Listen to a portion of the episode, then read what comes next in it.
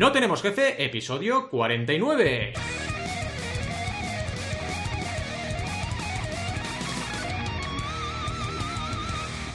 Bienvenidas bienvenidos a NTJ o No Tenemos Jefe en este casi 50 episodio. Cuidado, cuidado que se acerca el 50, ya nos hacemos mayores. Como siempre, cada semana aquí estamos unos cuantos emprendedores hablando de emprender. Pero cuidado, cuidado, podemos hablar de eso o de lo que nos dé la real gana. Podemos, por ejemplo, hablar de cómo hay familias de tres personas que tienen tres coches. Esto, ¿Por qué? O sea, tres personas, tres... Pero hace falta, de verdad. Y estas cosas que a veces nos llegan, eh, sostenibilidad, medio ambiente, todo eso. O podemos hablar de lo que nos dé la real gana. Ya sabéis, esto es un poco imprevisible, pero sobre todo lo que queremos es aportaros mucho, mucho valor. Y hoy, más que nunca, porque tenemos entrevista. Y eso siempre es garantía de calidad, ya lo sabéis, sello NTJ. ¿Quiénes hacemos este podcast? Aquí estamos todos los que nos seguís por Twitch, nos veis en directo y quien nos escucha a través del podcast, pues ahora lo decimos. Alberto González, Adrià Tarrida, Roberto Aresena y un servidor, Valentí Aconcia. Todos emprendedores con conciencia ambiental. Ya lo veréis, ya lo veréis, de verdad, de verdad de la buena. Empecemos con el tema de hoy y ya mi tradicional intro va a hablar un poquito de todo esto, del medio ambiente y que realmente tenemos que cuidar el planeta azul y todo eso. Yo pienso que esto viene un poco de casa, ¿eh, chicos y chicas? Os lo digo en serio, viene de casa. al final, nosotros en casa, pues siempre hemos tenido esa conciencia medioambiental, sobre todo, lo tengo que decir por mi mujer, más que por mí, aunque yo también soy consciente de todo esto, pero ella es una cosa extrema incluso, ¿no? Y de hecho, eh, lo último que hemos realizado a nivel de avances en ese sentido ha sido eliminar las botellas de plástico del todo, ¿vale? Aquí tenéis una jarra, los que nos seguís por Twitch, veis mi jarra de agua. ¿Vale? Y todo es vidrio en casa, ya. De hecho, además, bebemos agua del grifo directamente, ¿vale? Yo al principio, cuando me lo dijo Carmina, dije, pero, pero, ¿dónde vas? O sea, yo paso de beber agua del grifo. Me dijo, ¿sabes qué es de lo más sano que puedes beber? Y yo, oh, qué bien, ¿me va a mejorar el cutis? Sí, pues venga, lo probamos. Y la verdad es que bien, llevamos un añito más o menos y no nos hemos muerto, así que... Con el cutis mejorado. Exacto, el cutis mejorado, igual morimos mañana, pero bueno, con, buena piel, que siempre está bien morir con buena piel. Eso es importante. En fin, fuera plástico, chicos. ¿Y dónde va el tema? Va el tema en que mejor que reciclar es no consumir. Claro, si no consumes plástico, no te hace falta reciclar plástico. Y ya está, se acabó el problema. Claro, al final, yo a veces me pregunto, ¿hasta dónde tenemos que llegar? De verdad os lo digo, o sea, eh, la gente ya sabe que está comiéndose plástico, microplásticos con el pescado, pero da igual, o sea, seguimos igual, ¿no? O sea, no, somos, conscientes de que hay botellas de plástico por todas partes, que quizás deberíamos comprarnos algunas cantimploras, cantimploras queda muy de viejo, estas botellas fashion y tal y cual, y oye, no sé, hacer un poquito del esfuerzo de decir, ¿por qué no quitamos algo de plástico de nuestro ecosistema? Si no consumes, ya no tienes que reciclar. Pues ese tipo de decisiones, que ya te digo, nosotros las tomamos de puertas para adentro y ahora lo estoy compartiendo con vosotros, pero no estoy hablando todo el día de esto, creo que son las más importantes y las más poderosas. Pensad que, oye, tenemos esa isla del plástico del Pacífico, que lo he mirado en Wikipedia y lo vamos a dejar en las notas. Atención, ¿eh? se estima que tiene entre 710.000 y 17 millones de kilómetros cuadrados. Una isla de plástico, ¿vale? Yo me pierdo, ¿eh? ¿Cómo es de grande esto? No lo sé, o sea, debe ser, pero si no los, ni lo saben, porque ya, ah, eh, dices, oye, una estimación que no tiene margen de error, ¿no? De 710.000 a 17 millones. Dices, no sé, un poco de margen de error hay aquí, ¿no? Pero bueno, que es algo muy grande, muy grande, muy grande, muy grande y que ocupa mucho espacio. Oye, no, no puede ser, o sea, es una cosa muy loca, ¿no? Y hoy vamos a hablar de todo esto, pero a ver, con clave emprendeduría, con clave herramientas útiles, y para eso mejor que hable alguien que sabe del tema y no nosotros, porque vamos a liar parda. Así que hemos invitado a Paula Baldo, que en brevísimo os la presentamos. Pero antes, como siempre, para no perder las sanas costumbres, empezamos evidentemente con la sintonía de sección. Que seguro que lo hace mucho mejor, diría que yo, el air guitar. Y nada, ¿cómo estamos, Adrián? Yo cada vez que conectamos tienes una guitarra nueva un bajo. ¿Qué pasa aquí? Hoy tenía que haber guitarras y bajos porque está Paula, que también ah. es una rockera. Y... había que presentarlas, ¿no? En familia. Claro, claro, al final teníamos que estar ahí y, que se viera, vaya. Yo las tengo aquí arriba, ya lo sabéis, os lo prometo. De hecho, según cómo, igual giro la cámara y lo ves, pero no quiero desmontar el tema. Pero aquí están arriba y bajan muy poco. Están aquí en su loft y bajan muy poco. Muy mal, muy mal, muy mal. Alberto, ¿qué tal? ¿Cómo estás? ¿Cómo está Alberto? Muy bien, muy bien. Con ganas de hablar de medio ambiente, la verdad. Mientras bebo agua del grifo. En una botella de cristal. De cristal. ¿eh? Oye, ¿sabes? Cuidado, cuidado, cuidado. ¿Sabes que la botella esta es igual que la de Carmina? Pero la de Carmina es en color azul. Pero es la misma, ¿eh? Puede ser. Creo que la compré. Ah, yo la compré.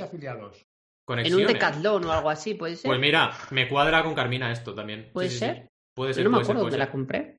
Mira, curiosidades de la vida. En fin. O en Ikea. Ay, ahora dudo. Un Ikea. Y esperando que haya fotos de nosotros detrás de mm, Roberto, que algún día pasará. ¿Cómo estás, Roberto? ¿Qué, pasa? Nada, muy bien, fenomenal. Eh, veo ya que Adrián cada vez está profesionalizando más su, su fondo con esa lucecita de pro.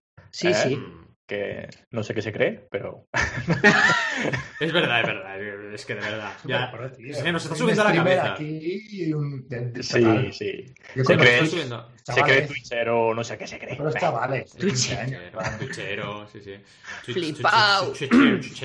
Oye, ¿qué os parece si presentamos a Paula, que ya va siendo hora? Porque la gente está aburrida de vernos la cara y así al menos se divierten un poco, ¿vale? Así que nada, vamos a por ello. Sí. Hola, hola, Paula, estás ya hola, en directo. Hola. Oh, qué ganas, qué ganas, qué ganas. Qué ganas, qué ganas, qué ganas. Qué ganas tenía yo. Oh, oh, que va, que va. De verdad, en serio, muchísimas ganas.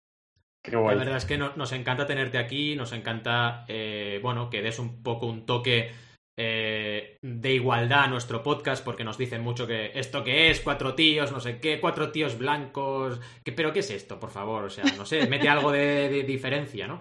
Pero bueno, no estás aquí por eso, estás aquí porque eres un excelente profesional y nos interesa mucho lo que nos vas a contar, o sea, al final se trata de eso, ¿no?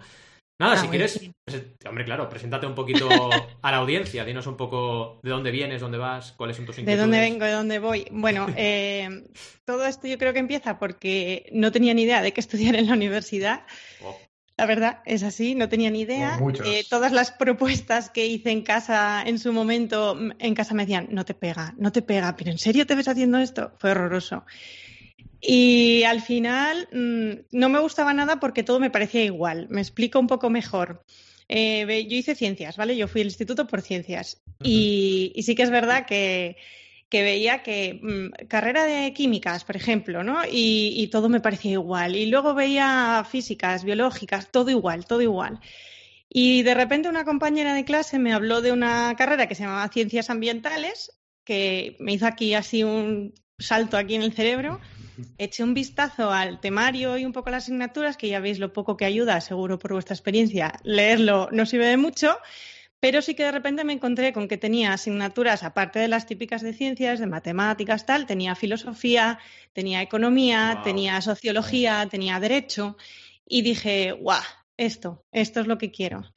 Y acerté. O sea, yo soy de las que por mucha gente que se queja de la carrera, me costó lo suyo sacarla, también lo tengo que reconocer, pero, pero vamos, no lo cambio por, por nada. Y de ciencias ambientales di botes por ahí en varias cosas y al final pues hice lo que siempre había tenido clarísimo que quería, que era tener mi propio negocio y mi propia empresa, que lo tenía, vamos, desde los cinco años, yo creo que ya lo sabía.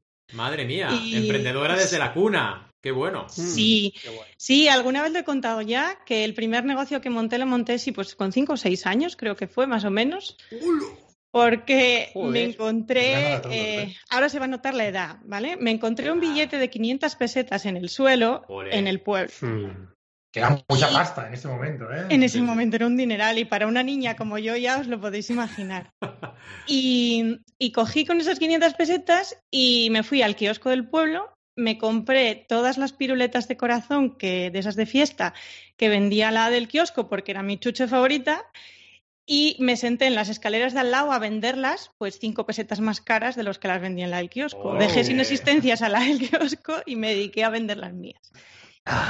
Creo que vendí cuatro. ¿eh? Casi, Sí, sí. Creo que vendí cuatro piruletas contadas.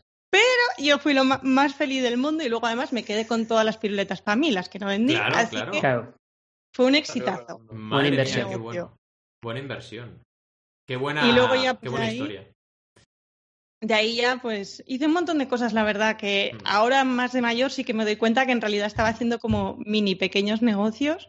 Ya. Ahora con, perspectiva me doy cuenta. De aquella me parecía que estaba un poco como jugando en realidad. E intentando, como mi paga era tremendamente ridícula, pues intentando buscar cómo conseguir un poco más. Totalmente y, ahora, pues nada, aquí estoy con, con Enviral, Enviral, Envirol. Bueno, he oído todos los nombres posibles y dijo que cualquiera lo llame como quiera, de hecho. Oye, que siempre lo decimos, que Google seguro que lo escribían algunas veces con U y con diéresis, o sea que no pasa nada. Seguro. Exacto, a mí me pasa igual. Es que no existe el nombre perfecto. Lo que sí existe es la constancia y, la visión, ¿no? Y, vaya, tu visión desde bien pequeñita al final, ¿no? Hmm. Vaya, yo creo que. Te, voy a decir, sí. Eh, Paula, cuéntanos un poco para poner en contexto qué, hacéis ahora mismo. Exacto. Eh, ¿Qué hacemos? Bueno, mm, yo tenía muy claro, yo trabajé en consultoría ambiental antes de, montar mi negocio, ¿vale? Entonces, eh, yo lo que tenía una idea de la consultoría ambiental, cuando de repente me tocó de verdad trabajar de ello en otras empresas, no me gustaba absolutamente nada. Porque era un estilo de negocio que no iba con, mi carácter, sobre todo con mi carácter. Soy lo que en algunos sitios se llama trabajadora problemática, porque tengo demasiadas ideas y demasiada iniciativa y eso en según qué sitios puede ser un problema. Entonces eh, decidí que cuando quería hacer algo, eh, quería hacer algo en lo que estuviese a gusto, en lo que estuviese cómoda, en lo que pudiese desarrollar esas cosas que me gustaba a mí hacer. Entonces decidí hacer algo que de aquella cuando empecé mm, no es que hubiese mucha gente. La verdad, porque la mayoría de la gente que hacía consultoría ambiental se dedicaba o a hacer estudios de impacto ambiental de proyectos, obras y cosas así, que nunca fue muy fuerte, o se dedicaba a implantar las conocidas para mucha gente normas ISO 9001, 14001 de calidad y medio ambiente. Que las no las odio, pero casi. y, dije, mira, yo creo que hay un momento en el que mm, me pasó que yo estaba en un foro ya es que ves, se nota la edad también. Eh, estaba en un foro eh, en el cual me daba cuenta que había mucha gente que preguntaba dudas sobre cómo hacer su día a día de, medio ambiente, de distintas y pequeñas cosas, desde cosas como eh, tengo estos residuos y no sé qué hacer con ellos, porque mm, hemos tenido este tal y de repente ha salido esto, a, cosas como mm, me gustaría ser gestor de residuos y no sé cómo hacerlo tampoco. ¿no? Entonces me pasaba en ese foro respondiendo dudas de esas constantemente. Y entonces dije, pues ya está, que me paguen por ello, anda. exacto, exacto, ahí estamos. Ahí salió la, la piruleta, ¿no? Tu, anécdota de la piruleta dijo, oye, aquí me tienen que pagar. Sí, sí, sí. Aquí está. Y entonces empecé haciendo eso. Y ahora hemos dado un poquito más de evolución, hemos metido más cosas y hacemos desde diseñar estrategias completas de sostenibilidad para empresas de todo tipo, tamaño y condición hasta incluso pequeños desarrollos de software para, para aplicaciones relacionadas con sostenibilidad. Qué bueno. O sea, un poco de todo. Qué, guay. Qué bueno, En fin, Al, creo que tenías una pregunta por ahí. Me ha venido el sentido arácnido. Chan, chan, chan. Sí. A ver, bueno, realmente son dos, pero bueno, vamos allá. ¿Qué significa sostenibilidad para ti y qué riesgos corre una empresa que ignore lo básico en sostenibilidad? Claro. Vale, sostenibilidad, eh, no voy a decir nada nuevo. Sostenibilidad son tres cosas. Es medio ambiente, es social y es economía. Son las tres. Y eso es una cosa que insisto muchísimo, sobre todo porque según de dónde me venga el cliente o la persona que me pregunta, eh, siempre se olvida de una de las tres sino de dos de las tres. Pero, por ejemplo, si me viene una, empresa, se olvida normalmente si es de, sector industrial o tal, la parte social la suele tener olvidada. Normalmente suele haberse preocupado tradicionalmente de la parte ambiental. Pero curiosamente, eh, y es la que más me preocupa a mí, cuando me viene una entidad de tipo eh, sin ánimo de lucro, voy a decir, eh, me da igual ONGs, asociaciones, no sé qué, de repente se olvidan del económico. Y eso es algo que digo, vamos a ver, para ser sostenible tienes que cuidar el medio ambiente, tienes que tener en cuenta la parte social, pero tienes que ganar dinero. Si no, no hay sostenibilidad que valga. Entonces, bueno, siempre estoy ahí pegándome un poco. Entonces, insisto mucho en eso. Y sobre la segunda pregunta, ¿qué riesgos tiene? Eh, bueno, aparte de los clásicos riesgos reputacionales, que, que, además, bueno, mm, es lo típico que se utiliza además eh, como estrategia comercial, ¿no? Con, con sostenibilidad. Sí que es verdad que eh, estamos en un mundo tan, tan conectado, tan informado, tan todo, que lo que pierden son muchísimas oportunidades de llegar a clientes que estarían encantados de eh, optar a ese producto, ese servicio, si fuera más sostenible. Y también pierden muchas oportunidades, sobre todo ahora, eh, a la hora de conseguir trabajadores que quieran quedarse, porque empezamos a tener más una etiqueta profesional cada vez mayor, la gente, sobre todo los más jóvenes, ya salió hace poco, que los millennials Eh, su principal preocupación es uno de el cambio climático, está en su top ten. Y a eso añaden con esa filosofía de vida que quieren trabajar en un sitio que les llene, que les estén a gusto y qué tal. Entonces, mm. claro, en el momento que hay que pisotear algunas cosas ambientales o sociales, no van a querer estar ahí. Y se pierden una oportunidad enorme de gente muy buena. Claro. Sí, sí, total. De aquí mm. me ha parecido brutal, sobre todo el tema de que, tengáis en cuenta que tengáis que, luchar mucho por eso, el tema de sostenibilidad económica. La verdad que ahí es un punto muy importante, ¿eh? que, que, de por sí entiendo, como dices, la mayoría de muchos clientes tuyos, sobre todo cuando son asociaciones sin lucro, a lo mejor se lo suelen pasar, pero dentro de esa palabra sostenibilidad eh, me ha gustado mucho que, que, incluyas eso, porque es cierto que si no, no hay sostenibilidad. O sea, un puntazo, muy, muy claro. Mira, un ejemplo que suelo poner. Ay, perdón, Alberto, que te interrumpí. Eh, un ejemplo que suelo poner es em, que si una ONG o una asociación eh, tiene un presupuesto anual, me lo voy a inventar, de 20.000 euros y con un proyecto consiguen eh, que su presupuesto anual del año siguiente se pase a 40.000, en vez de preocuparse por, oh, soy el mal, estoy ganando dinero por hacer algo bueno por la sociedad o por el entorno, puedes plantearlo y decir, oye, eh, es que ahora con estos 40.000 de presupuesto, el proyecto de ayuda a, por ejemplo, de integración de personas con discapacidad laboral, eh, es que puedo llegar al doble de gente. O puedo, eh, mm. o sea, o mi ayuda puede llegar muchísimo más lejos que lo que podía llegar con 20.000. Ahora puedo llegar al doble de lejos. Entonces, ese cambio de chip es el que hay que hacer. Sí, total. Sí, ver el dinero como, una... Uy, perdón, Rob. Sí, Alberto. Nada, iba a añadir, que si no luego lo comentábamos en debate, básicamente era que, ¿cómo ves tú la percepción que hay de, que si eres, voy a decirlo, aunque igual me puedes decir que está mal, pero las empresas que, que van de eco o asociaciones y demás, que van, son como muy sufridoras, ¿no? Con el tema del dinero, como que están muy muy asociado, es que me vais a abro paraguas, me vais a pegar, pero todavía hay mucha mental, no, pero hay mucha mentalidad en la sociedad de que ah, como eres eco y una asociación, estos son cuatro hippies que no tienen dinero y están aquí intentando cambiar el mundo y no, tú puedes, claro, tú puedes ser una corporación que quiera o que tenga esos valores y seguir ganando dinero igualmente y a mucha honra, ¿no? Quiero decir que como todavía hay que quitar ese, esa barrera, ¿no? Que parece que e, si, eres green, tienes que ser un pobre, ¿no? No sé cómo decirlo. ¿Me explico lo que quiero decir? Que hay mucho pensamiento así. No sé cómo lo ves tú esto. ¿Es, verdad esto que te digo o, sí, va? De hecho, hay una, frase que, dice mucho mi compañera Lorena, que es que literalmente ella dice, vamos a ver, si hay gente que gana dinero cargándose el planeta, ¿por qué no voy a poder ganarlo yo por arreglarlo? Uh, Muy buena esa. Muy buena, esta frase. Muy buena. Entonces, mm, sí, pero sí que es verdad que sí, que todavía se tiene esa fama de, de, hippie, ecologista, de... Sí. Bueno. Yo espero que cada vez menos, ¿eh? porque hay grandes corporaciones, Unilever es una gran líder en este mundo, pero también ves muchas en crowdfunding, que es nuestro mundillo, ¿no? Sí. Ah, que, que, van con otra marca. Por ejemplo, incluso, por ejemplo, Eura, que está aquí con, con una misión de salvar al planeta a través de carnes eh, de origen no animal, Ah, entonces, pues, pues, pues, lo está haciendo muy bien y no, no parecen hippies para nada. Pero sí que es verdad, ¿eh? estoy contigo, Alberto, que todavía en general en la sociedad hay sí, en general. panda sí, sí. Es muy típico, ¿no? El comentario ahí de cuñado. Y debe cambiar y lo más rápidamente posible, porque al final, si no la gente no toma conciencia. Mm. Sí, sí. Que son 10 años ahora, Paula, que tenemos para, para salvar el planeta. ¿Cuántos son? Uf, no quiero ni contarlo, me agobio solo de pensarlo. Bueno, me pongo una alarma, pues, ¿no? En 10 años. Exacto, en 10 años, eh, salvar el planeta, que se acaba todo. Punto. Ahí, alarma. ¿A, qué hora te la pones? Yo me la pongo también a las 7 de la mañana. Sí, mirar a ver. Bueno, es, algo que se dice, ¿no? Cuando Yo igual madrugo, para que me cunda. Claro.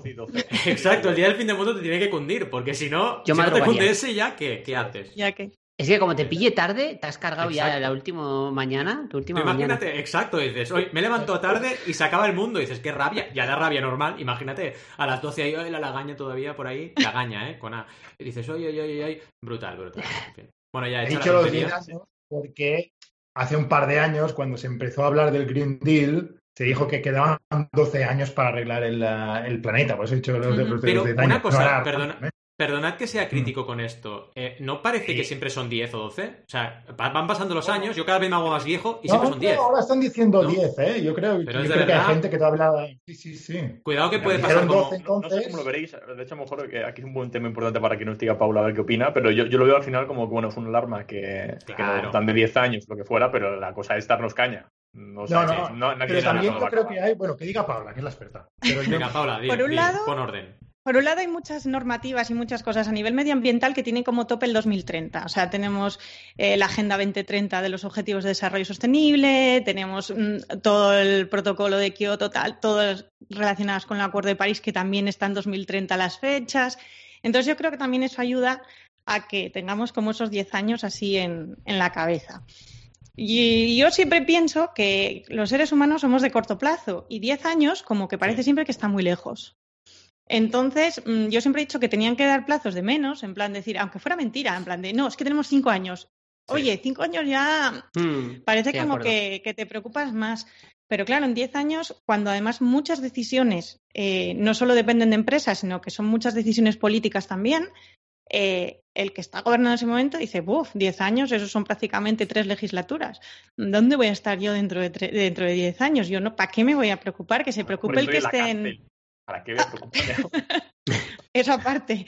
Pero eso, ¿por qué me voy a preocupar yo ahora de hacer algo que, no va a tener repercusión o que, o que, bueno, que se preocupe que le toque en la próxima? A mí eso me pone muy triste, Paula, no sé si os pasa a todos vosotros, me pone muy triste porque dices, ¿de verdad somos, somos así, tan cortoplacistas y, y nos da igual lo que, lo que hagamos a nuestro planeta, de verdad? O sea, sí, ya sé que mucha gente pensará que te mueres y ya está, vale, perfecto. Pero ¿y qué? O sea, ¿qué sentido tiene tu existencia si has llegado aquí a reventar y te vas? ¿no? Es que no lo entiendo, o sea, no, no entra dentro de mis valores, ¿no? Pero es lo que vemos cada día, tristemente. Y evidentemente hay gente muy concienciada, ¿eh? tampoco hay que ser tremendista. Pero hay mucha otra que no. Y dices, ¿cómo puede ser que, que, no te des cuenta? Yo, mira, anécdotas, a mí me pone muy nervioso la basura en la calle. Muy nervioso. Y yo mm. salgo a correr cada mañana. El lunes es un día bastante fatídico. El lunes veo bolsas del McDonald's tiradas por la calle, colillas. Dices, pero de verdad somos tan, tan cerdos como para hacer eso. Y, a veces con el contenedor a un paso, te lo juro. O sea, a un paso un contenedor y la, bolsa en el suelo. Dices, no lo entiendo.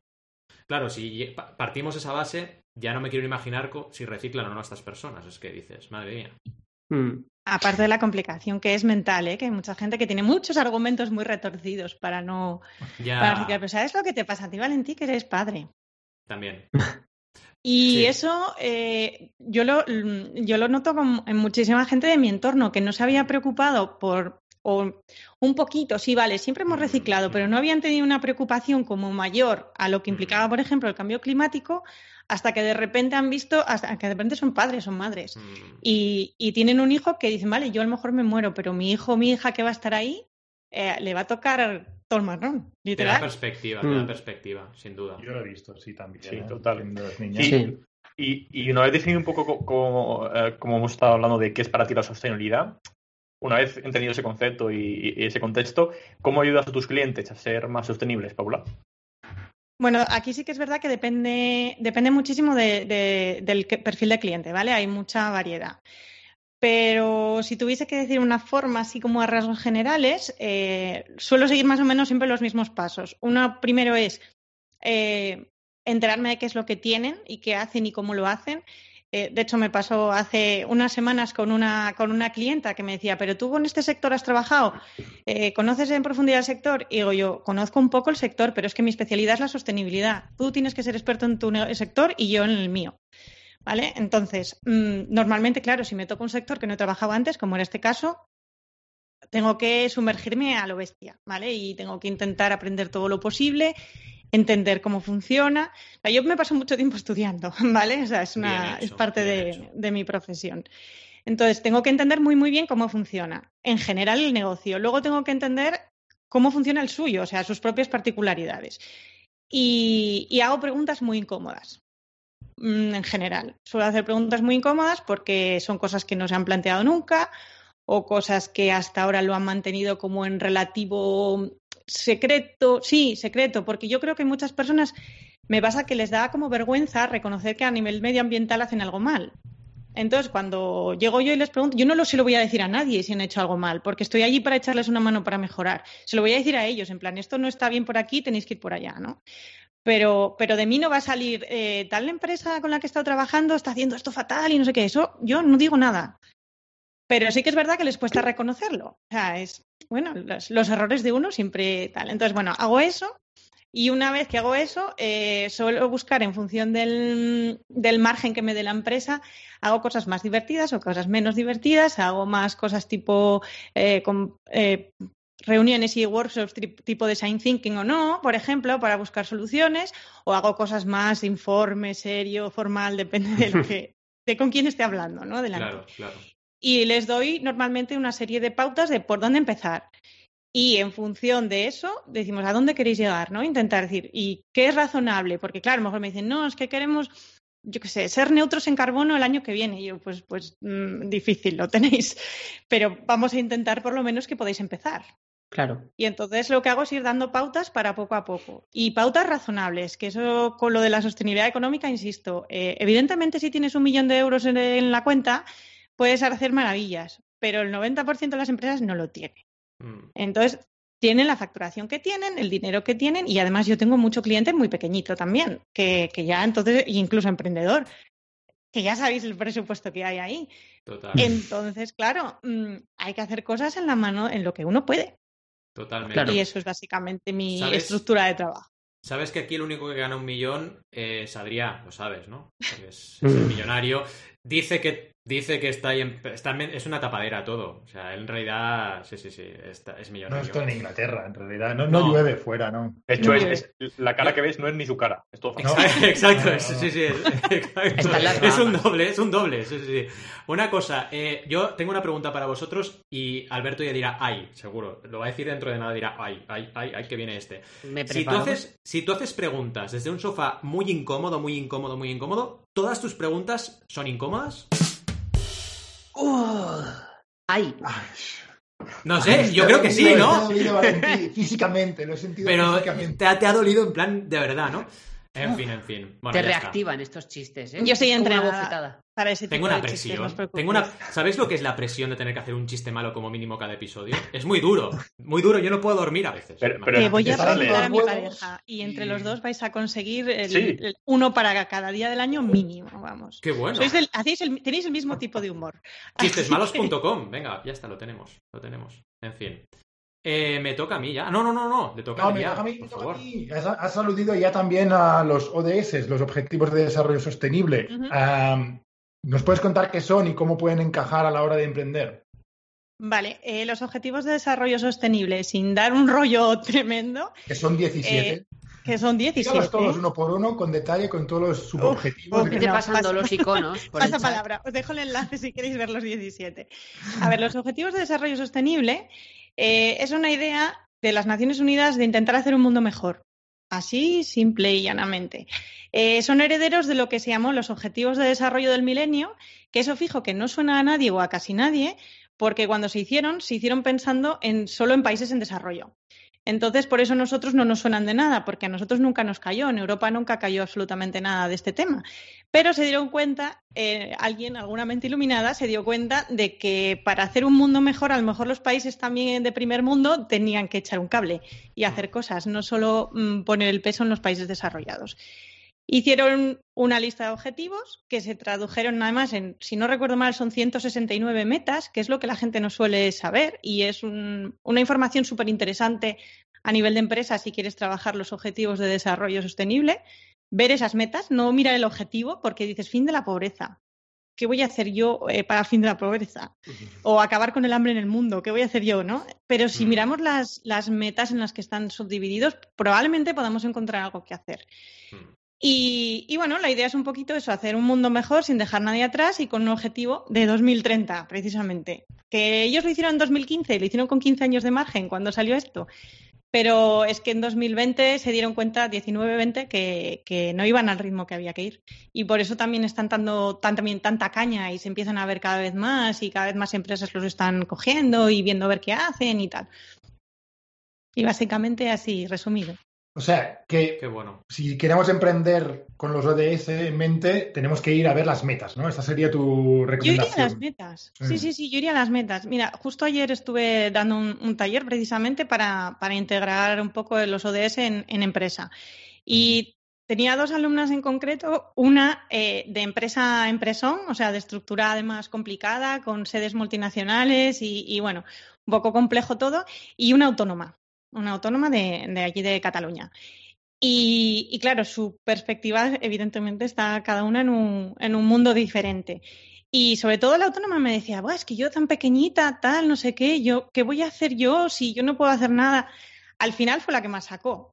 Al final em, sacó una lista de objetivos y una lista de acciones y de pasos para seguir que estaba, que estaba la, de la multinacional en plan de madre mía, lo que has hecho aquí, cómo has hecho todo esto, porque al final sí que hay muchas cosas pequeñitas. Y os recomiendo, en la propia página de las Naciones Unidas, eh, os dejaré el enlace si queréis para que lo podáis poner ahí en la, en la web rápido.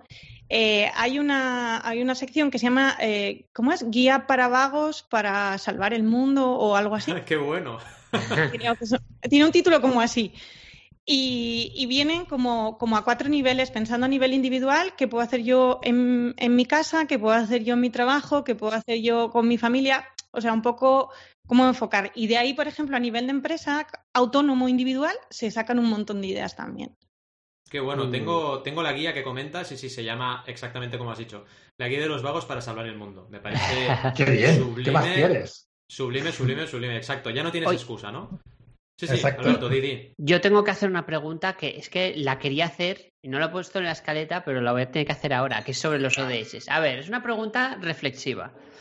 Yo me estoy dando cuenta que hay muchas empresas que están utilizando los ODS como em, herramienta de marketing. Es decir, si yo pongo que cumplo alguno de estos ODS, soy guay, soy cool, soy moderno, molo mogollón. Aunque luego internamente no tenga por qué ser así. No digo que no cumplan, pero pueden ser el diablo y cumplir alguno de los subpuntos de uno de ese. Esto se puede hacer. Entonces, la pregunta es, eh, ¿es bueno que aunque seas el diablo uses los ODS a nivel marketingiano porque así lo visibilizas? ¿O realmente la hipocresía del marketing, como siempre, lo siento por los del marketing, pero es que al final es eso, daña la imagen de los ODS? Ahí lanzo la pregunta. Venga.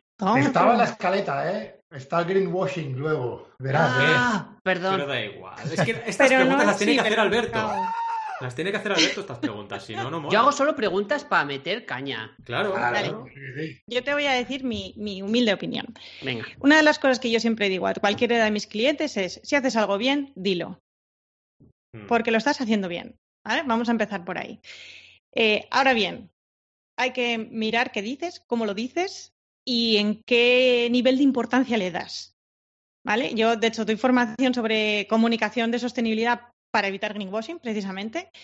Y, uno de los problemas es eso, que tenemos tendencia, a lo mejor, ayer, mira, en el mismo curso me lo preguntaban. Eh, es que eh, yo ahora nosotros estamos intentando, eh, por ejemplo, mm, en, el ejemplo de la multinacional que os decía, estamos intentando eh, poner todos los almacenes con energía renovable, pero los almacenes son una cantidad ínfima respecto al negocio. Dice, está bien que lo comente y está a nivel tal. Y digo, mira, a nivel interno, fenomenal, hazlo, porque viene muy bien a nivel interno que os enteréis de qué estáis haciendo. Pero a nivel de fuera, si tus impactos están en otro sitio, los más graves, hmm. o haces algo también con eso, o me callo la boca. Hmm. a la hora de contarlo, prioriza. Tienes que contar siempre primero donde tus impactos sean los más graves y decir qué estás haciendo. Y yo no digo nunca eh, decir eh, lo estoy haciendo perfecto en tal cosa porque es mi impacto más grave, porque es imposible.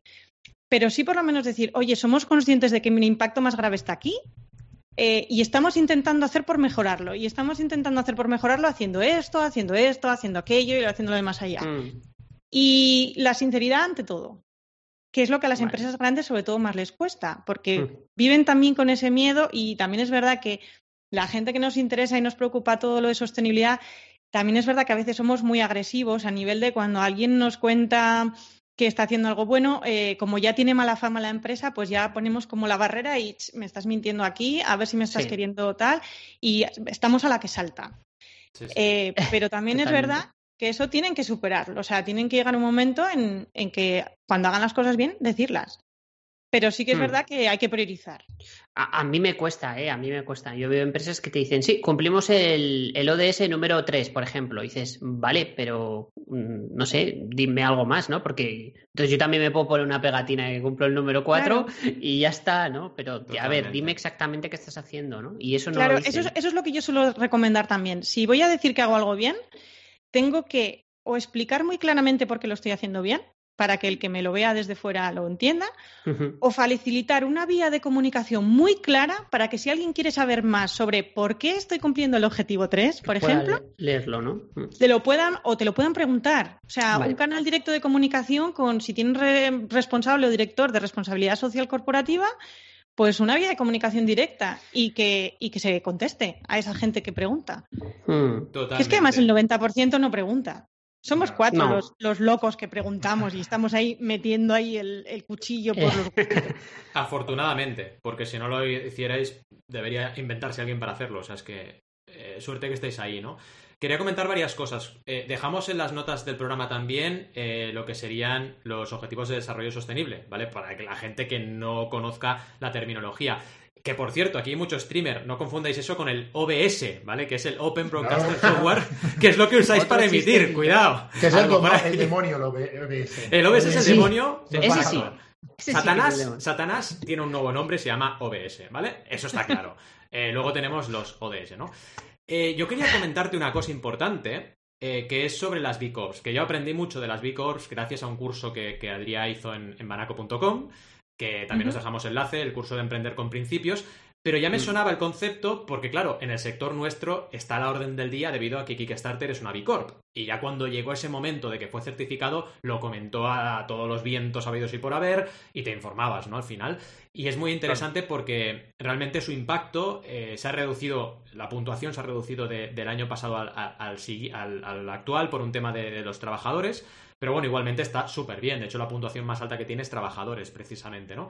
Pero bueno, cuéntanos un poco esto de las B Corp, que empieza a ser algo bastante tendencia, afortunadamente. ¿Cómo lo vives tú? ¿Cómo lo trabajas? Y, qué destacas de ello? Vaya. Bueno, yo tengo una espinita clavada chiquitita con las B Corp, porque los autónomos no podemos ser B Corp. Ya. Oh. No sabía. Y, es, una, es una pena. De hecho, alguna vez he hablado con, ellos directamente diciéndoles el día que permitáis que los autónomos podamos ser, eh, vais a tener una más, ¿no? Una solicitud más y varios miles más probablemente. Seguro. Porque está pensado para otro tipo de estructura, estructura societaria, ¿vale? Da igual, SL, cooperativas y tal. Pero la forma en la que lo tienen planteado, pues, pues los autónomos no, no se contempla. Me pasa con un montón de, con un montón de certificaciones más, ¿eh? No creáis. Hay nichos, o sea, si alguien quiere preocuparse de carencias de certificaciones y sellos y tipos de seguros que los autónomos no podemos tener, hay, hay unos cuantos. Pero bueno, eh, la verdad es que a mí me gusta mucho porque tiene un esfuerzo de transparencia, todo lo relacionado con B Corp, eh, espectacular. Y, ahí es donde está el, kit de la cuestión, yo creo, que, que, puedes ver muy bien y muy claramente qué empresas hay, qué hacen, qué no hacen. Y, y bueno, como trabaja además todo, toda la parte social, toda la parte ambiental, mm, pues para mí es una de las certificaciones que tiene un potencial enorme. De hecho, no empezó en España, yo creo que es eh, americana, me parece, o sudamericana. Ahora tengo la, duda de dónde. es americana, ¿no? americana puede ser. Eh, en España tardó un poquito. Eh, en Cataluña, por ejemplo, hay mucha gente, hay, mucha, hay mucho movimiento, por ejemplo, en España de Bicorp. Empieza a haber bastante también en País Vasco que también se suele caracterizar por tener un poco a nivel regional en España más despunte y más preocupación ambiental que, otras regiones de España. Pero va cada vez, cada calando y calando. Y, luego, además, eh, por lo menos las reuniones que yo he visto y en las que he podido participar, o gente que conozco que está, que está metida, em, también tienen como una especie de, vínculo de intentar también ayudarse entre negocios muy fuerte. Que, eso me parece súper interesante también, ¿no? Porque se pueden hacer muchísimas cosas juntos. Hmm.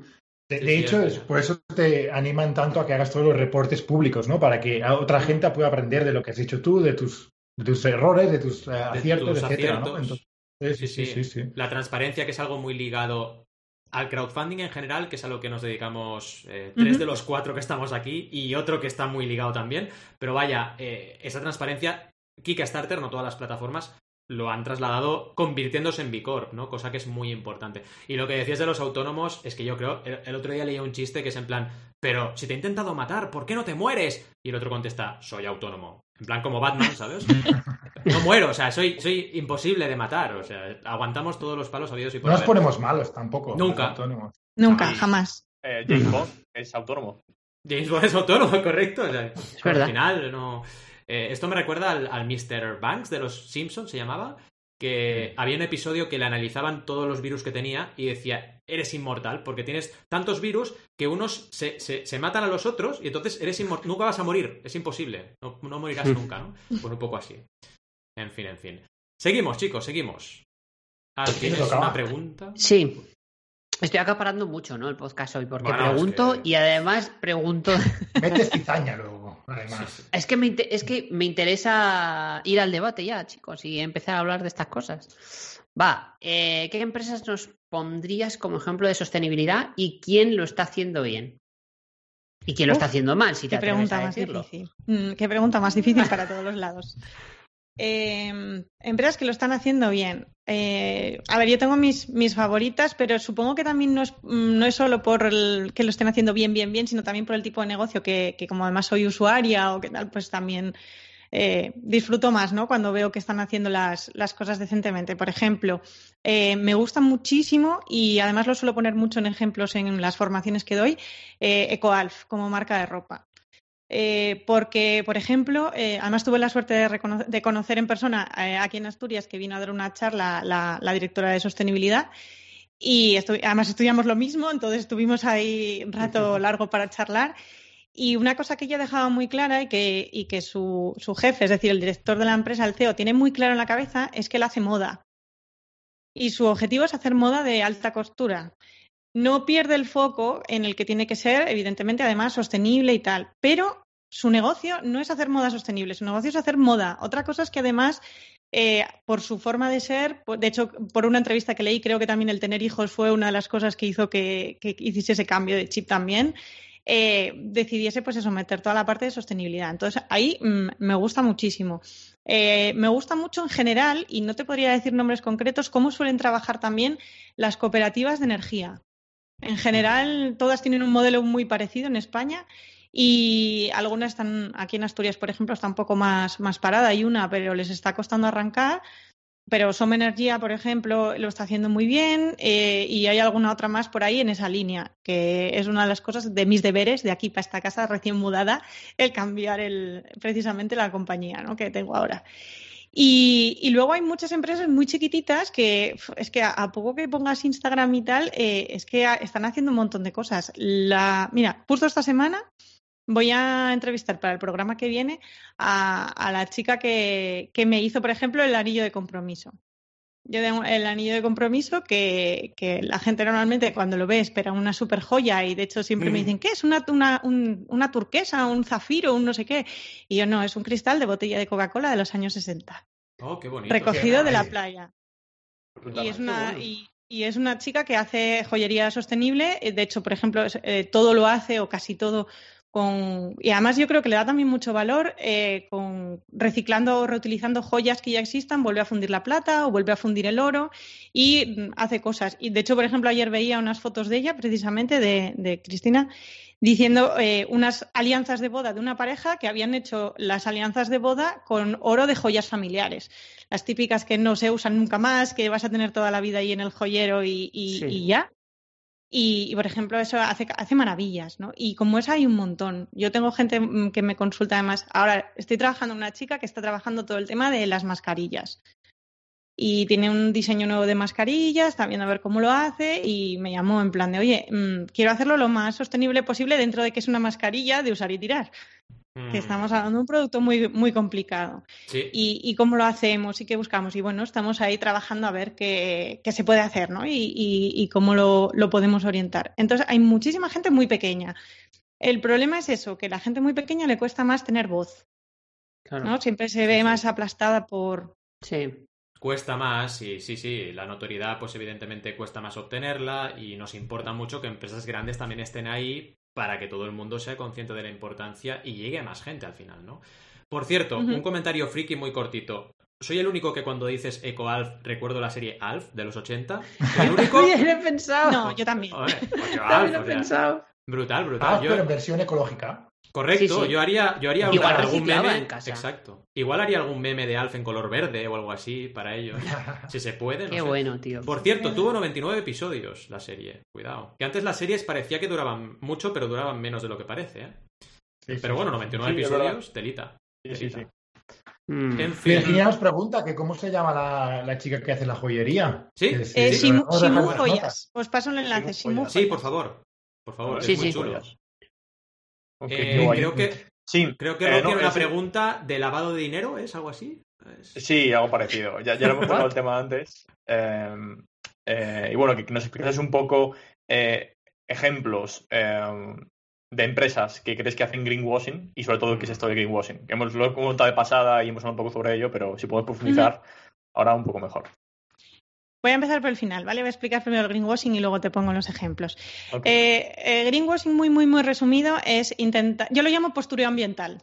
¿Vale? Yo cuando dale es postureo ambiental. Me gusta más eh, que postureo ambiental. Además, así no utilizas un anglicismo y, el lavado verde queda muy feo. O sea, en castellano queda muy, muy raro, ¿no? Entonces digo postureo ambiental.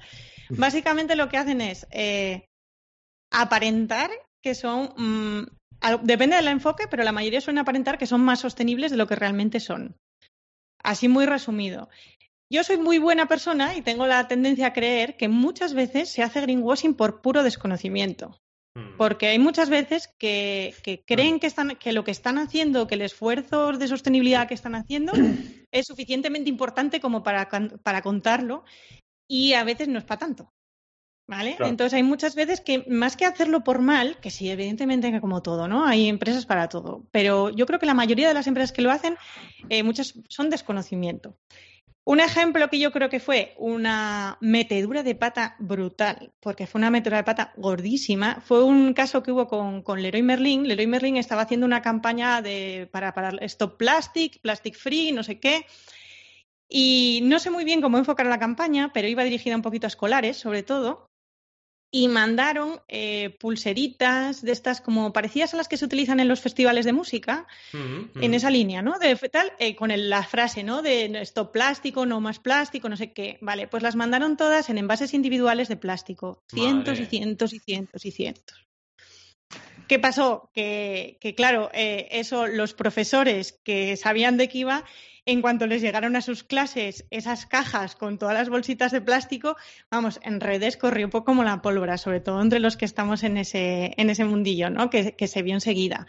Eh, luego también se hacen casos de greenwashing cuando, por ejemplo, eh, utilizamos el, tengo una foto que no sé si sigue todavía existiendo, pero es de hace porque es de hace un tiempo, pero antes los autobuses urbanos, yo creo que son de Sevilla, eh, ponían en el lateral de autobús, nos movemos con energía limpia. Era lo que se veía como muy claramente. Y luego, con el cambio de color del autobús, entonces se leía un poquito peor, era, ponía autobús propulsado por gas natural.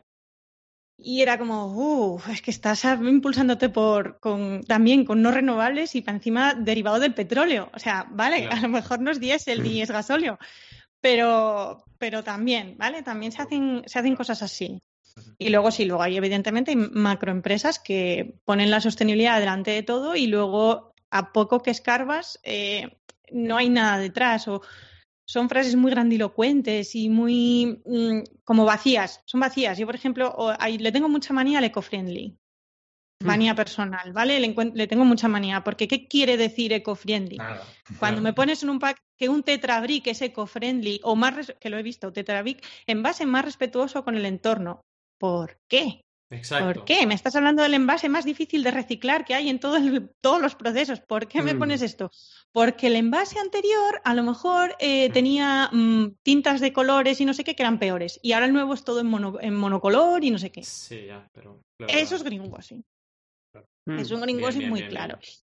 Y, muchas veces también el hecho de, de dar valor a lo que os decía antes, ¿no? Cosas pequeñas que hacemos por la sostenibilidad, pero nuestro impacto grande está en otro lado, mm, también, en el fondo es greenwashing. Y el problema que genera eso ya no es solo que mm, es un, no es solo un problema reputacional si alguien te escarba, te tal, no sé qué. Es que eh, te vas a quedar en el cerebro de la gente como la empresa que hace greenwashing. Y el día que quieras mm. hacerlo bien, tienes un problema. Porque cambiar esa mentalidad es dificilísimo y, que te crean después de haberles mentido, eh, pues complicado. Y vas a tener que hacer el triple de esfuerzo que alguien que lleva mm, siendo transparente desde el principio. Y, bueno, oye, vas diciendo, por ejemplo, me pasó con una marca de calcetines que ahora no recuerdo, eh, gallega. Yo buscaba unos calcetines de colores porque me gustan mucho y me encontré eh, gallegos y sostenibles. Y dije, ah, sí, ¿por qué? Hmm. Y no encontré nada ni gota de información. vale, es, en plan.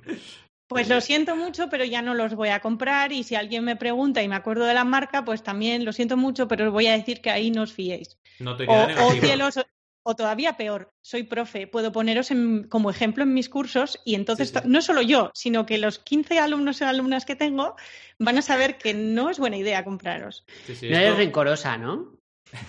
Yo no soy recorosa para nada, pero los ejemplos los guardo, eso sí que es verdad. Mm, a Adrián mejor le suena cuando hubo el problema con, con Ryanair. No sé si lo, Bueno, Ryanair siempre tiene un... Pero bueno, Ryanair le obligó el gobierno inglés a quitar toda la publicidad. Fue, y les pusieron multa y les obligaron a, quitar, a retirar toda la publicidad por decir que era la compañía aérea que menos emisiones se daba del mercado. Mm es que al final todo esto sienta precedente. Sí que es verdad que vivimos en un mundo que todo va muy deprisa y la gente se olvida de las cosas, pero todo eso va, haciendo mella a los consumidores, estoy de acuerdo. También una cosa que ocurre, no sé si os pasa con la publicidad intrusiva, a mí me pasa, o sea, a mí cuando me paran algo que estoy haciendo por una publicidad intrusiva, a mí se me genera una sensación muy negativa con esa marca. Y quieras que no, mm. eso a la larga te va afectando a tu decisión de compra mm. o a cómo tú opinas de una marca o de otra. 100%. Claro. claro. Sí, total. Eh, lo que te voy a preguntar a Paula es que, eh, joder, eh, escuchando tu respuesta y lo que nos has comentado sobre el greenwashing, da la sensación, o al menos me la da a mí, de que tu puesto y tu trabajo hace mucha falta. Em, quiero decir, al final, cada vez son muchas personas, muchas empresas las que dan cuenta estos, estos errores y al final es por falta de, de información y de hacerlo con un profesional. ¿Tienes la sensación de, eh, de, que eso está ocurriendo, de que em, tu trabajo cada vez va a, ser, va a, ser, más necesario y hay una creciente demanda. Eh, ¿Qué sensación tienes tú un poco respecto a eso? ¿Qué respuesta doy a eso? sí, en, el entorno. ves, que cada vez ha, habido un, un, crescendo, quiero decir. si me retroteo en el tiempo, eso que me has dicho era cómo me vendían a mí mi carrera. ¿Vale? Yo recuerdo perfectamente la gente diciendo, es que en 10 años sois los profesionales que más falta vais a hacer porque el medio ambiente, porque no sé qué, ¿no? Era como me vendían todo. Eh, ¿La, realidad? es que creo que 2019, sobre todo 2020, con todo lo que ha traído 2020, para mí ha sido un antes y un después a nivel de trabajo. Hmm. Algo, algo ha pasado este año, porque sí que es verdad que yo ya llevo siete años, sí, siete años largos pero el volumen, el, o sea, el esfuerzo que yo tenía que hacer para llegar a un cliente era infinitamente mayor que el que tengo que hacer ahora. Porque ahora, eh, por ejemplo, la típica cosa, ¿no? Cuando estás emprendiendo y buscas, eh, te haces la web, ¿no? Y estás ahí que buscas asesoramiento para alguien que te eche una mano, ya no hacerla, que la hice yo, así está, pero, pero la parte de analíticas, por ejemplo, para entender un poquito mm, pues cómo me viene la gente, por dónde me llega, eh, etcétera, etcétera, el volumen de visitas. Y yo me acuerdo al principio, los primeros años, siempre tenía la misma respuesta, era, mira, Paula, es que tienes tan pocas, pocas, pocas visitas en la web que, que es que no te puedo dar ningún resultado que sea válido porque no, no hay volumen suficiente como para poder analizar, ¿no? Y, y mm. bueno, y sufrí con ello y viví con ello durante durante años. Y de repente em, llevo eso. de hecho, un amigo mío me mandó un WhatsApp hace unos meses, en plan de, Paula, ¿qué hiciste en abril? Y yo, ¿cómo que hice en abril? Y dice, sí, sí, porque se te han más que triplicado las visitas, mm. has hecho tal. Y me pasó un pantallazo de, con el SEMrush, me pasó un pantallazo de, de, lo que veía en la web. Y yo, pues nada, nada, he hecho lo que he hecho siempre. O sea, no. Entonces, sí que es verdad que lo noto. Lo noto y, que además me consultan más y también es verdad que me consultan más emprendedores, curiosamente, ¿no? Que eso, yo antes tenía más cliente de empresa tradicional y menos emprendedor y ahora empieza a cambiarse un poquito la, la torna. Qué bueno, qué bueno. Bueno, eh, lo más interesante aquí, veremos en largo plazo, por supuesto, pero podemos sacar algo positivo de este 2020, ¿no? Claro. Sí, sí, sí, Yo, no me puedo quejar. O sea, yo sé que 2020 está siendo muy duro en general, mm. Pero a nivel profesional yo no me puedo quejar, la verdad. Pues Estoy contentísima. Mm. ¿Crees que es por, por el COVID? No, no porque el COVID haya generado este aumento, sino porque la gente, al ver lo del COVID, ha dicho, ostras, que igual nos podemos morir y que mm. me voy a replantear la vida. y ¿Sabes lo que quiero decir? Como que ha cambiado, no, mm, Yo creo que el COVID ha ayudado un poquito, pero yo creo que lo que más ha ayudado ha sido el cambio y la presión que está haciendo la Unión Europea a nivel ambiental. Mm, eh, todas las este año está dando un empujón, cosas que tenía ya, iba lleva años preparando a nivel de normativas, a nivel de estrategias, a nivel de tal. Eh, ha sido como que este año de repente pues aprovechamos y lo sacamos todo, ¿no? Y, ahora vamos a hacer esto y era una normativa de esto y ahora que si la eficiencia energética tiene que cambiar y eso qué. Y yo creo que eso está presionando y esas presiones de arriba al final acaban llegando a todos. En más o menos medida, pero. Yo también diría que muchos años también de Greta Thunberg pegándole caña a la ONU, pegándole caña a todo el mundo y también todo este movimiento se ha ido poco a poco hirviendo, ¿no? A fuego lento, pero está explotando ahora, yo creo. Y es muy buena noticia porque tenemos que hacer algo y ya. Pero bueno. Sí, yo creo que también, por ejemplo, lo he notado un poco y, así se lo hago llegar a mis emprendedoras, sobre todo. Eh, no sé si conocéis la, eh, BlackRock, la compañía de la super monstruaco de inversiones americana. Eh, este año, este año, bueno, a finales del año pasado creo que fue, se puso súper serio con el tema de, información de sostenibilidad de todas las empresas en las que tenía dinero metido. Y, dijo claramente el CEO que aquel que no le diese una información ambiental y sostenible, lógica, coherente y que se demostrase que estaban haciendo esfuerzos, su dinero se iba para otro lado. Claro, los millones que mueve ese señor, bueno, el señor no, él es el CEO, ¿no? Pero vamos, los millones que mueve esa, esa, empresa de inversión, que es una barbaridad, eh, pues claro, es que Banco Santander es uno de los principales accionistas. Está ahí mm. metido, vamos. Entonces, ¿qué ha hecho Banco Santander? Sacar una línea de fondos y ayudas y tal para proyectos sostenibles este año. Específica. ¿Por qué? Porque le han apretado las tuercas desde el otro lado. Entonces, también ahí se nota. Sí, O sea, al final es que somos todos, ¿no? Un poco eh, los que vamos a hacer el cambio, van a ser las personas las que, porque no podemos esperar a que los políticos lideren, no podemos esperar a que sean las empresas que lideren. Somos las personas que somos parte de, esos eh, movimientos políticos y de esos mm. movimientos y de esas empresas, ¿no? Como todos los cambios surgen de la sociedad. correcto.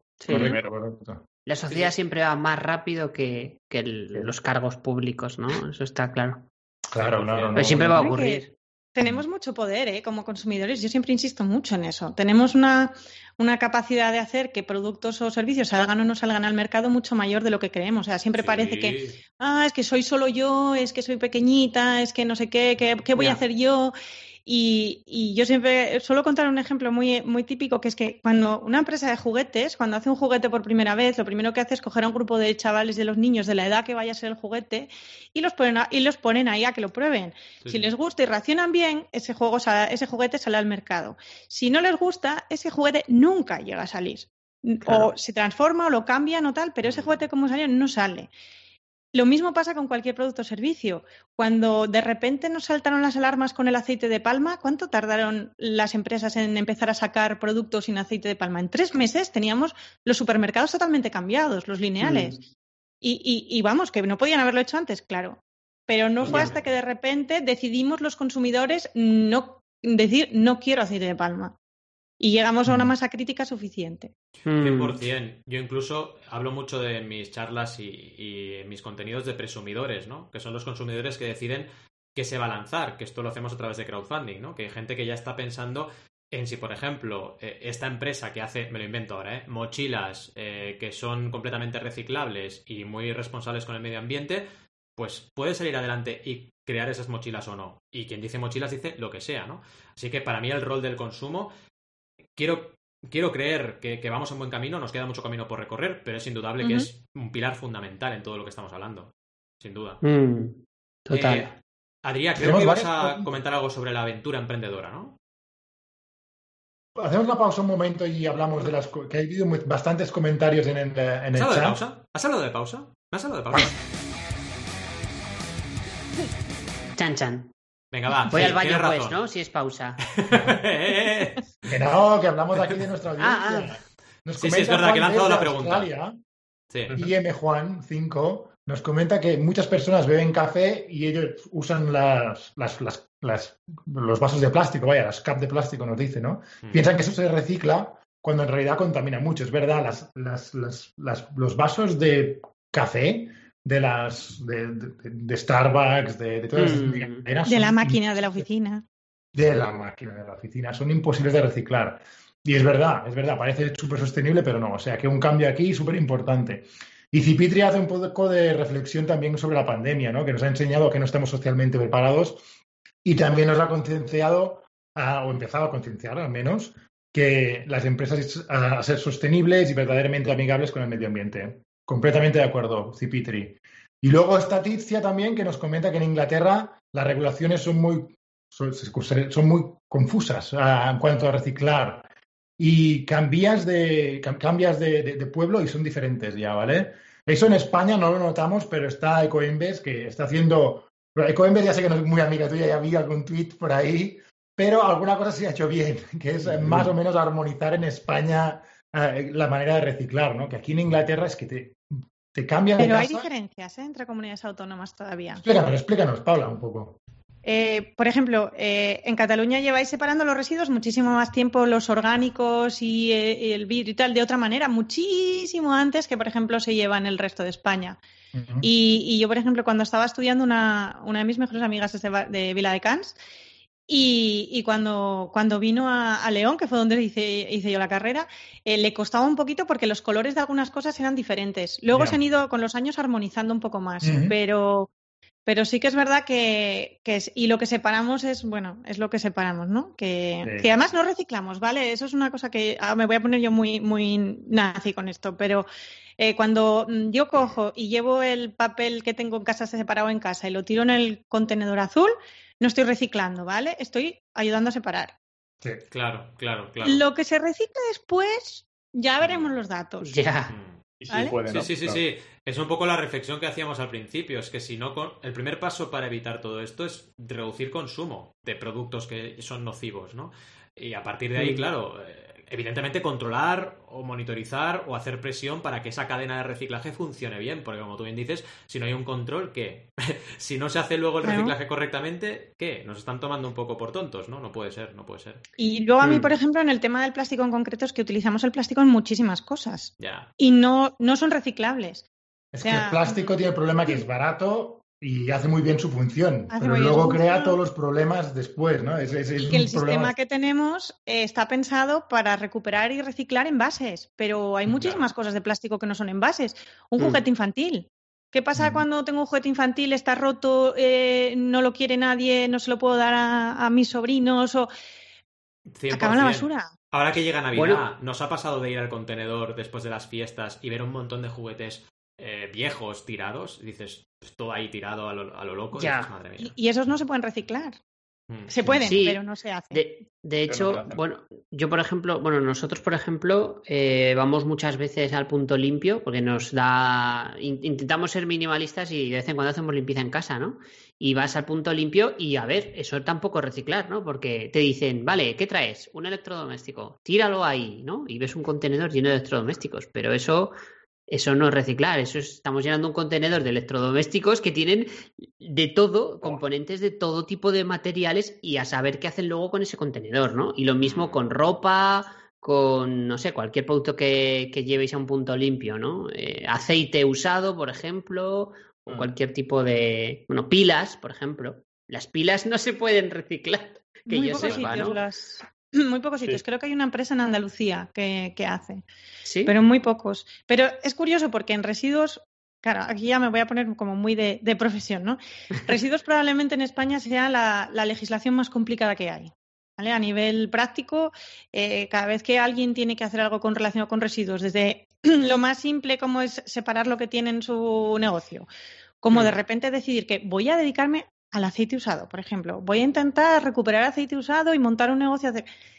la variedad normativa que hay, las complicaciones administrativas, eh, cosas que no están nada claras porque está la legislación a medio desarrollar, porque a lo mejor está esto, la, ley, pero la ley dice que tiene que haber un Real Decreto y el Real Decreto no lo ha hecho nadie aún todavía. Mm. Hay muchas cosas así. Entonces, por ejemplo, en residuos es un tema súper complejo y, y en el que en España podríamos hacer maravillas y, yo siempre digo, yo animo a emprender en, reciclaje y residuos y tal, porque hay muchísimas cosas que se pueden hacer, pero con, paciencia, porque la legislación en España te, lo va a poner muy difícil. Vamos, que, que, tu parecer habría que simplificar mucho todas estas normativas, ¿no? Hay que simplificarlas y aclararlas. ¿Y hay algún país de referencia en el que lo están haciendo bastante bien? O, Uf, en general está todavía un poco. Turbio, Sí, un poco así, así, sí. Los países nórdicos lo tienen un poquito más claro, y luego, por ejemplo, eh, todo el mundo piensa que en, Japón, por ejemplo, yo me acuerdo cuando estuve el año pasado, va a ser ahora un año, eh, la gente pensaba cuando yo, ah, pero Japón con los ordenados que son, que además son tal, que, que yo he leído por ahí que te ponen multas y no separas en tu casa y no sé qué.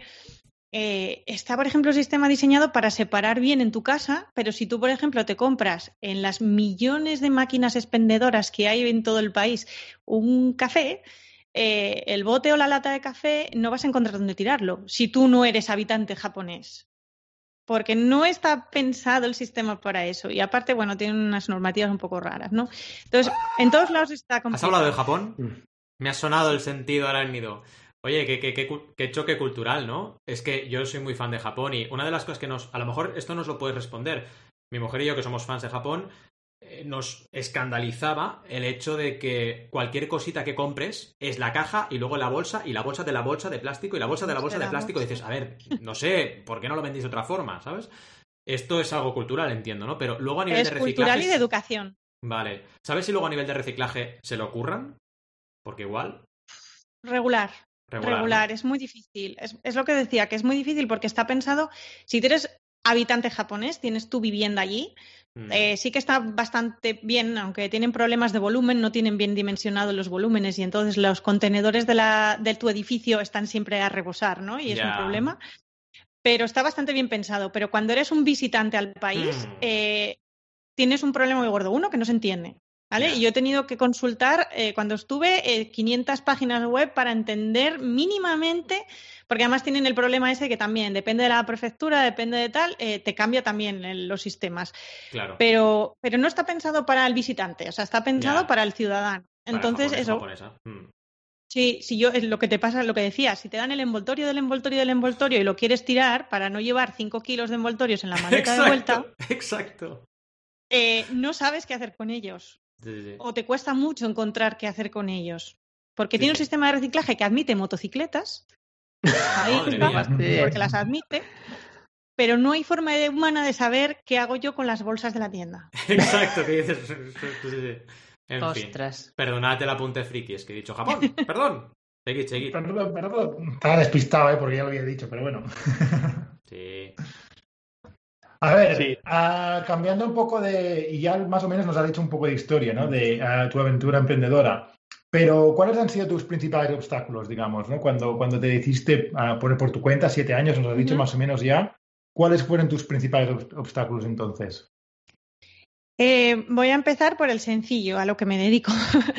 no, la, carrera. La carrera fue un problema porque, bueno, mi carrera tiene 20, casi 30 años de existencia, creo. Entonces, dentro de lo que cabe en, el sistema educativo español es una carrera joven, dentro de lo que cabe. Y, se da la circunstancia de que además yo estoy en Asturias y eh, Asturias es la única comunidad autónoma de España que no tiene facultad con esa carrera. ahora mismo, a fecha de hoy, prácticamente toda España ¿no? imparte esa, esa titulación. Entonces, cuando, cuando yo me vine aquí, uf, vamos, explicar solo lo que había estudiado, bueno, me costaba hasta incluso para buscar empleo, o sea, ya no solo a nivel de emprendimiento, o sea, la propia búsqueda de empleo, que alguien entendiese lo que yo hacía, pues era, era complicado, ¿no? Eh, luego, a partir de ahí, eh, me he enfrentado con, en mi caso concreto y particular, que mi negocio en muchos aspectos está dirigido a empresa eh, algo más que pyme en general, más bien tirando a grande. Se pueden hacer muchas más cosas, aunque lo adapto a pequeña. Y claro, un autónomo contra un contra una corporación como que parece que, no se fían, ¿no? Que, necesitas tener una SL o que necesitas tener un equipo gigantesco como para que les dé la seguridad esa de que, de que están contratando a un profesional. Eh, aparte de lo que os decía antes, ¿no? que hay muchas cosas que para autónomos no están pensadas. Por ejemplo, hay muchas cosas en mi sector que van por licitación pública y, por ejemplo, una cosa que muchas eh, piden es la garantía provisional que tienes que poner de un porcentaje de la licitación, lo tienes que dejar ahí reservado, ¿no? Por si acaso lo haces mal o lo que sea. Eh, esa garantía normalmente se suple si no tienes dinero, que normalmente un pequeño autónomo no suele tenerlo porque es un porcentaje muy grande, te estás presentando a proyectos grandes. Eh, no sueles tenerlo, se puede suplir con lo que se llama un seguro de caución, que casualmente ninguna empresa de seguros ofrece seguros de caución autónomos.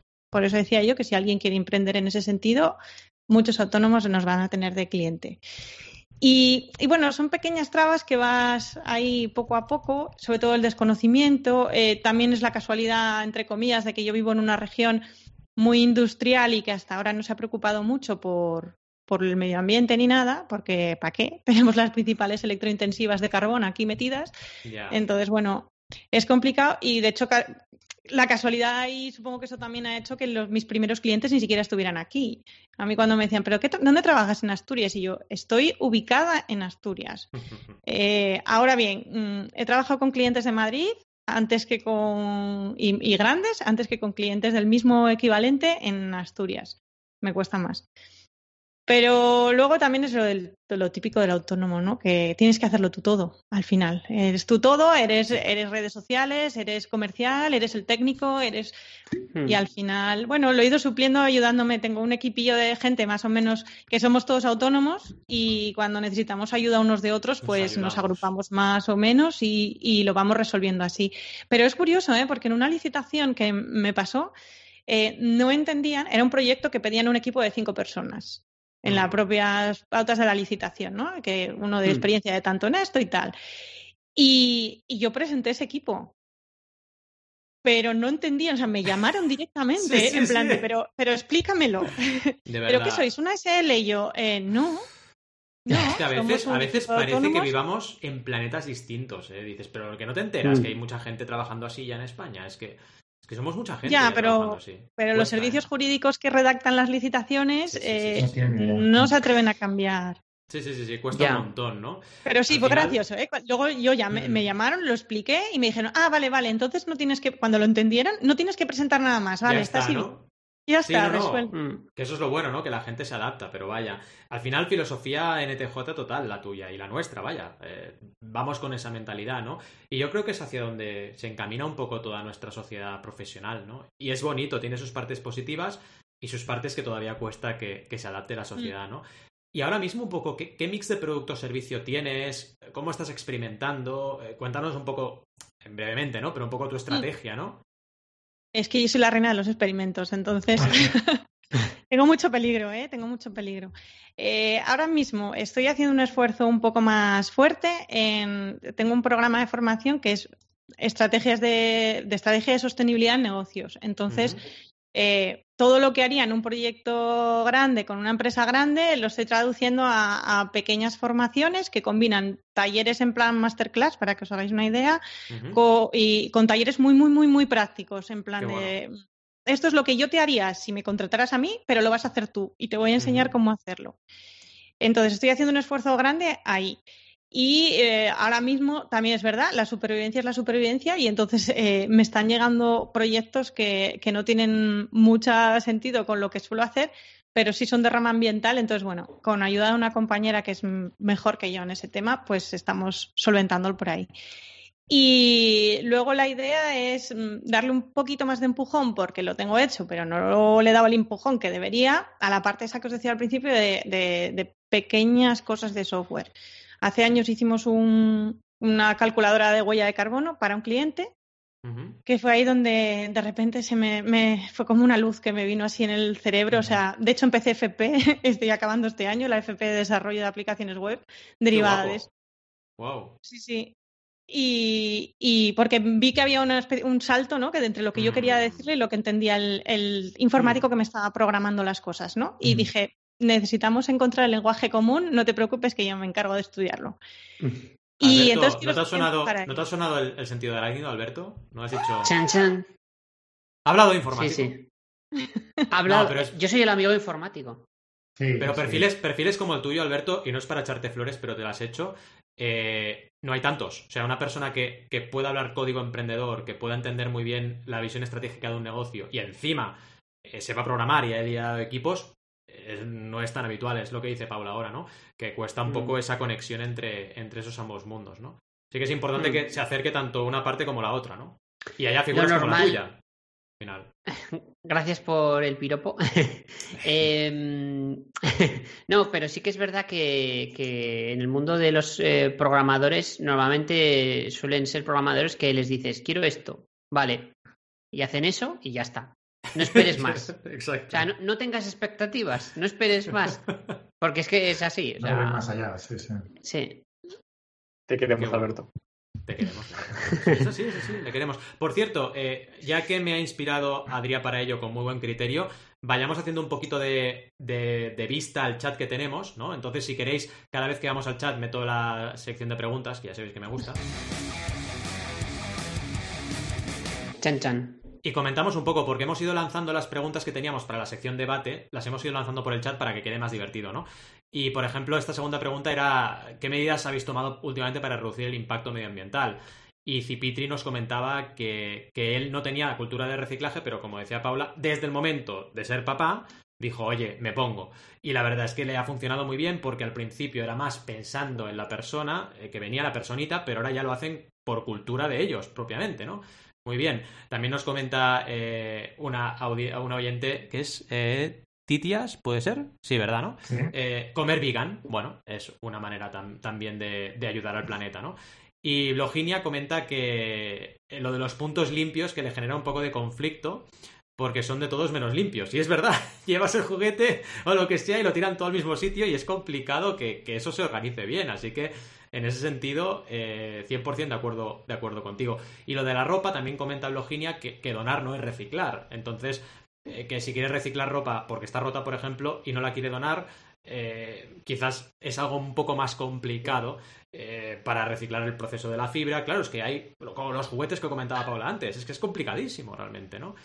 Y, y nada, Cipitri pues también acababa de comentar un poco eso, ¿no? Que, que bueno, eh, hablaba un poco sobre lo que hablábamos ahora de la traducción de lenguajes analistas y informáticos con, con, el mundo real. Y es la función del analista, dice, unir esos mundos. ¿Cómo lo veis, chicos, estas preguntas que hemos lanzado? Bien, bien, bien. Bien. Buena interacción hoy con la audiencia, ¿eh?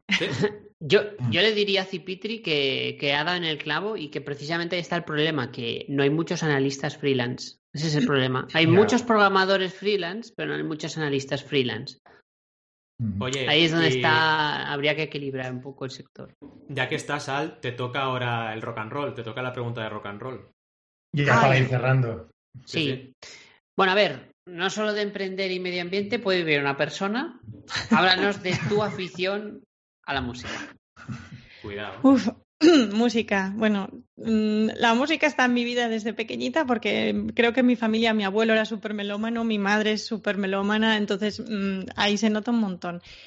Pero y sí que es verdad que ellos son de música clásica, eh, siempre fueron de muy, muy, muy clásica. Bueno, mi madre no, mi madre es la, la rockera dentro de las clásicas porque es wagneriana. Entonces, eh, mm. es, es eh, otro rollo. Proto heavy metal, ¿eh, Wagner? Pero bueno. Proto heavy metal, correcto. Sí, sí. Sí, sí. Pero, pero sí que es verdad que siempre me gustó mucho. Fui a clase además de pequeñita. Mi madre nos apuntó, a mi hermana y a mí, por ejemplo, nos apuntó a clases de solfeo, tal, así. Bueno, de esto que lo dejas pasar, ¿no? aprendes algo, pero con 8 o 10 años o así. Y luego dejé. Y yo es que di muchas vueltas por el mundo, porque claro, yo estudié en León, luego, que soy asturiana, me fui a León, luego me fui a Madrid, y cuando me volví de Madrid, eh, personalmente asqueada de Madrid, soy una persona que no valgo para grandes ciudades, eh, me agobian y me crean mucha, mucha ansiedad, la verdad. Eh, me encontré que lleva tantos años fuera que, no tenía contactos mm, con los que volver a Asturias. O sea, me volvía de Asturias de vacío, o sea, con mis padres y ya, porque de hecho mis hermanos pequeños también estaban cada uno en una punta. ¿Y qué hago? ¿Qué hago? ¿Qué hago? ¿Qué hago? Ah, ¿Cómo conoces gente? Pues me apunté a la escuela de música de municipal. Así, en plan, hay escuela, municipal, hay escuela de música municipal de música clásica tradicional, pero también hay la versión cañera. bueno. Y entonces, claro, me apunté a la, a la cañera. Y yo llevaba desde, no sé, desde siempre creo, queriendo tocar el bajo. Es como, es que es... Hay muchos guitarristas que acaban de bajistas por obligación, mm. pero se os nota se les nota cuando. A mí se me nota, a mí se me nota. se nota. En cambio, cuando a un bajista le gusta que tocar ese instrumento porque es el suyo, eh, cambia radical, ¿no? Y yo tenía clarísimo que, mira que me decían, pero el bajo, pero si, ¿qué hace el bajo? ¿No? Este yo, pues es súper importante. Mm, y, y estuve allí unos añitos súper a gusto, además, con, conocí a mucha gente. De hecho, la mayoría de mis amigos de ahora son todos de. Bueno, el grupo de WhatsApp se llama Trotamúsicos, os podéis hacer una idea. ¡Ole! Trotamúsicos. Qué bueno. Qué, grandes. y, y, luego, pues de ahí derivó grupo de música, estuve en un par de ellos y de hecho en dos de ellos simultáneamente, todos de mujeres además, curiosamente, todo chicas. Y ahora lo tengo un poco en pausa porque, bueno, estoy en un momento en el que tengo mucha más presión profesional y, también, pues eso, estudiar la FP, que quieras que no, trabajar, emprender, estudiar una FP, mm, me ha hecho hacerle un KitKat, ¿no? Ahí a la música. Pero en cuanto pase esta etapa, volveré. Vamos, tengo el bajo aquí al lado. o sea que. Qué bonito y, qué importante mantener esa afición viva, porque yo antes los contaba, mm. antes de entrar en antena, también toco la guitarra, pero vaya, la tengo súper olvidada y, lo echo de menos. Y es algo que los que nos gusta un mm. instrumento y nos gusta la música. Eh, Así estás con los chistes de padre. Exacto, chistes de padre. Y por cierto, me han sugerido un chiste malo que tengo que hacer. El contador de episodio de chistes malos del episodio sube a dos porque tengo que deciros lo siguiente. ¿Melómano es que le gusta mucho el melón?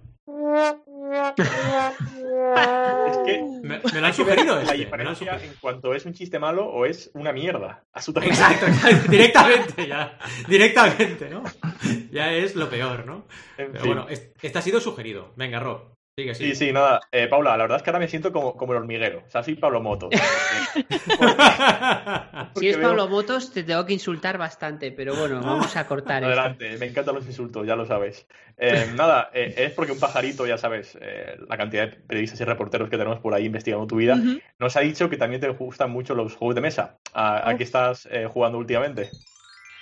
Bueno, ah, depende. Si ahora mismo online, de hecho ayer estuvimos con online porque como nos han hecho el cierre perimetral aquí en la ciudad, mm. pues, pues optamos, eh, aunque la mayoría del grupo, que somos un grupo grande de los que jugamos, eh, vivimos en la misma ciudad, decidimos que como hay dos de fuera, por no dejarles fuera y no venir a juegos, nos íbamos a, hacerlo online. Ayer estábamos jugando a uno que no me acuerdo el nombre, con el Tabletop Simulator. Pero vamos, como somos un grupo de seis, a veces hasta ocho, eh, lo que pinte. Y a nivel de físico de mesa en casa, estoy flipadísima, pero me encanta el Forgotten Waters. O sea, oh, me, encanta. Me encanta. Es un juego de, piratas y de piratas de cachondeo. O sea, y es medio cooperativo, medio competitivo y, y, son anécdotas de piratas, pero todas en plan llevadas a la risa y al cachondeo y, vamos, en una partida creo que hubo momentos que estábamos todos, o sea, estábamos cuatro, los cuatro llorando a lágrima viva de la risa, o sea, de lo ridícula que puede llegar a ser la historia que va surgiendo. Qué bueno, y me encanta, me encanta. Algún día nos ¿eh? tocará pues hacer un no sin juegos de mesa. Así que si lo hacemos, te avisamos. Porque estaría bien. Vale, ¿eh? vale. Eso tengo que invitar a mi chico también, si os parece, oh, porque además eh, tenemos así como en plan, como os decía, soy la reina de los experimentos y estamos ahí probando con un cutre canal de YouTube ahí contando sobre juegos de mesa también. Ah, qué, bueno. Ah, qué guay. Qué chulo. estamos de hecho, vamos a volverlo a empezar porque escogimos un nombre horrible y hemos decidido volverlo a hacer desde cero para lo poco que teníamos hecho. ¿Cómo se llamaba? Venga, momento, Antes se llamaba, que todavía es el que está, se llamaba Último Recurso.